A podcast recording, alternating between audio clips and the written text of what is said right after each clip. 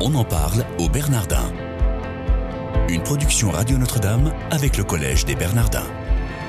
Une émission présentée par Sabine de Rosière. Bonjour à tous, soyez les bienvenus dans votre quotidienne. On en parle au Bernardin. J'ai le plaisir de recevoir aujourd'hui André Vaucher. Bonjour monsieur. Bonjour madame. Merci d'être avec nous. Vous êtes professeur émérite d'histoire à l'Université de Paris-Nanterre, membre de l'Académie des inscriptions et belles-lettres depuis 1998. Vous êtes historien spécialiste de la spiritualité médiévale et également ancien directeur de l'école française de Rome où vous avez passé 18 ans entre 1995 et 2003. Et puis en 2013, vous avez obtenu le le fameux prix Balzan en histoire du Moyen Âge.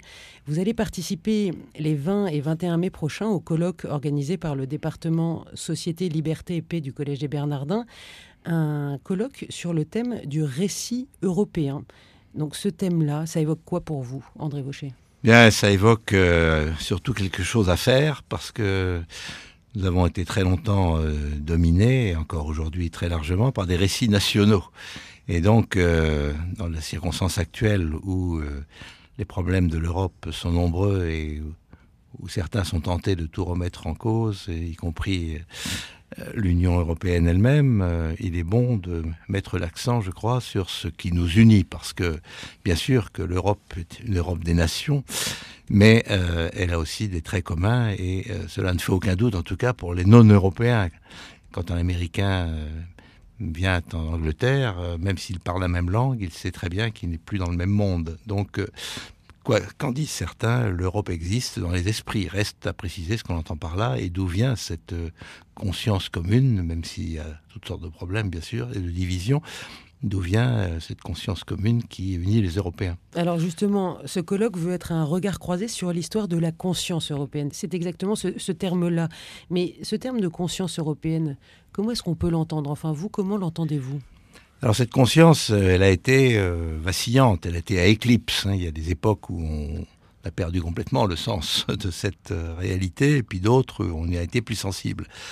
Alors je crois que conscience, c'est d'abord évidemment le fait d'avoir conscience d'une réalité, c'est aussi le sens d'être ensemble. Pas conscientia, c'est d'avoir une, science, une connaissance ensemble. Et c'est justement ce qui nous manque un peu actuellement à nous Européens. Nous avons, nous avons des très communs, mais nous ne sommes pas toujours conscients et nous ne voyons pas toujours euh, jusqu'où, quelles obligations ça nous crée, disons, les uns vis-à-vis des autres. Mais là, on parle de l'Europe des 28, on parle de l'Europe des, des, combien? Parce que de, l'oral, euh, disons la Tamise, euh, mmh. c'est quand même diamétralement opposé. On a, vous l'avez rappelé, c'est l'Europe des nations unis dans la diversité.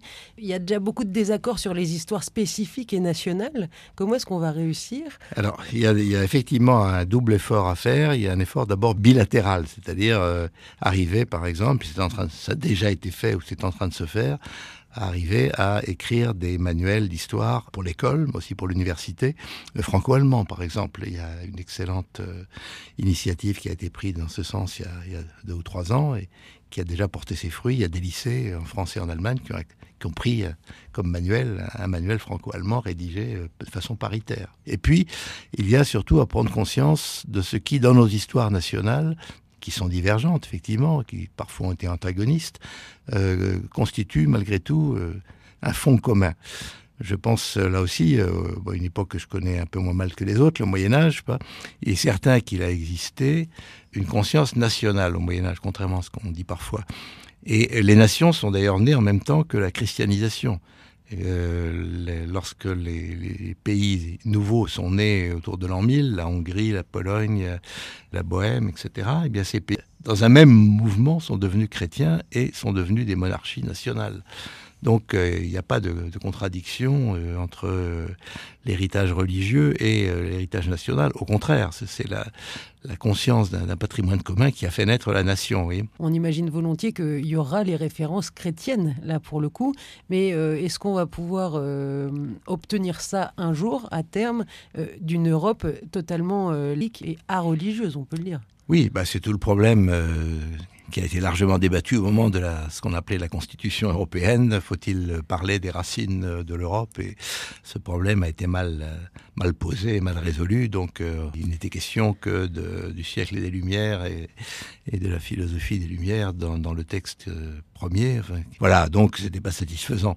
Mais je pense qu'il ne s'agit pas de faire de la la bataille politique, euh, il s'agit de, de, Oui, mais là, c'est éminemment politique. Voilà, non, si, mais c'est oui. politique, mais en même temps, euh, on peut aider. C'est justement là que peut-être on peut espérer euh, travers euh, ce colloque avoir un impact, euh, jeter les bases une bonne fois pour toutes, euh, ou en tout cas de façon sérieuse, d'une histoire de l'Europe vraiment partagée, sans idéaliser le passé, sans prétendre que la chrétienté médiévale a été une anticipation de l'Europe communautaire. Il ne s'agit pas de faire des ou que Charlemagne a été le père de l'Europe, comme on l'a raconté trop longtemps et trop souvent. Voilà, je crois que toute notre histoire, elle est à la fois euh, elle a une certaine orientation et en même temps il y a des hauts et des bas. Il y a des périodes où euh, l'ont emporté euh, des tentatives, par exemple, d'unification de l'Europe fondées sur la force, depuis Charlemagne jusqu'à Hitler, et en passant par Napoléon. il y a eu quantité de tentatives d'unité européenne, mais chaque fois qu'elle a été imposée par la force, elle a été euh, finalement elle a échoué. Mais là, on a quand même un exemple que toute euh, imposition par en haut qui n'est pas voulue et acceptée par les peuples euh, d'une idée européenne n'a pas de sens. Donc, Donc cette, ce récit européen serait pour mieux accepter l'idée de l'Europe et pour mieux que la, les, les, consciences collectives finalement se fassent à cette idée. Voilà, il faudrait qu'on qu arrive un imaginaire commun. Qu'on arrive, à, voilà, exactement. Mais mettre l'accent euh, avec les 28 Écoutez, commençons déjà, comme oui. on dit, il y a, l'Europe à la carte, euh, il y a les, les, groupes qui se forment euh, entre 5, 8, 10 pays, et puis les autres restent à l'écart. Bon, on verra. Euh, si, si, les Anglais ne veulent pas s'intéresser à ce qu'on fait, ben, ça passera dehors dans un premier temps. Ce serait dommage d'ailleurs, parce que ce sont d'excellents historiens.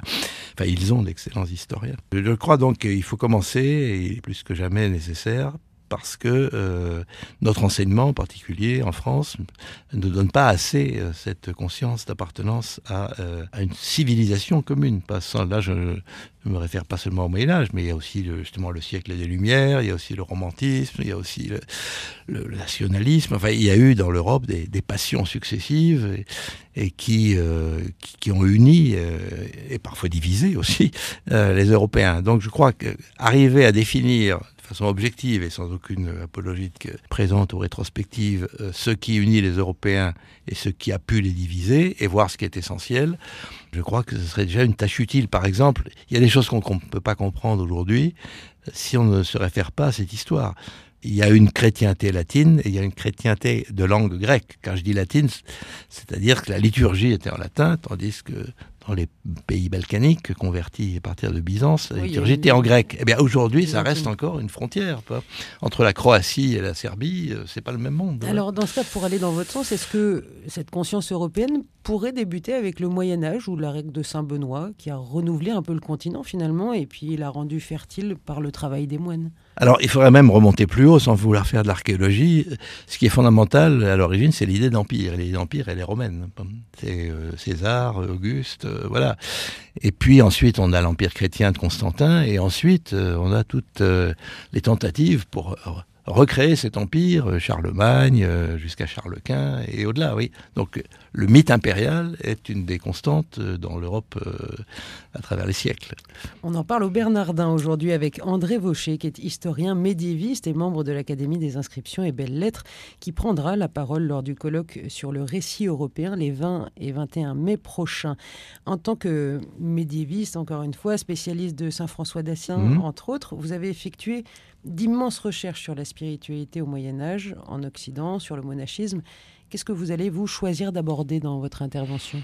Bah, je vais parler euh, bien sûr de justement de ce que j'ai évoqué à l'instant là les, les questions l'importance de la langue liturgique qui a marqué pendant des siècles euh, la, la, conscience des gens euh, jusqu'à l'époque très récente on chantait encore en latin dans ma jeunesse. Donc euh, c'est quand même une empreinte pluriséculaire qui a marqué les gens. Puis il y a une certaine façon non seulement la langue mais une certaine façon de dire la messe ou de distribuer les sacrements, etc. Donc tout ça, au niveau religieux, est important.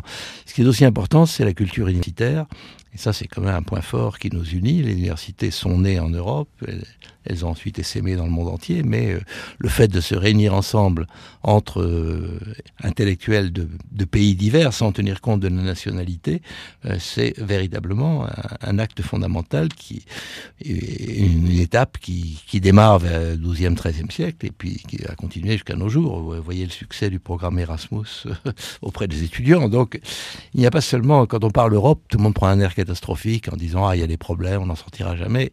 Mais il y a, euh, si on en est bien conscient, il faut le devenir. Euh, les raisons d'espérer qui sont assez puissantes. Donc il y aura plus de 30 historiens à ce colloque euh, de 17 pays différents.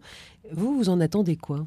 Concrètement, il y a un projet de, livre, hein, parce que tout ça c'est bien gentil, on peut discuter pendant des semaines à l'infini sur ces thèmes qui sont très, très riches et, et complexes, mais ce qui serait fondamental, c'est justement que on dépasse le stade des ouvrages bilatéraux euh, franco-allemands ou franco-italiens et, euh, et qu'on on écrive à plusieurs voix, bien sûr, une histoire de l'Europe euh, pour de bon.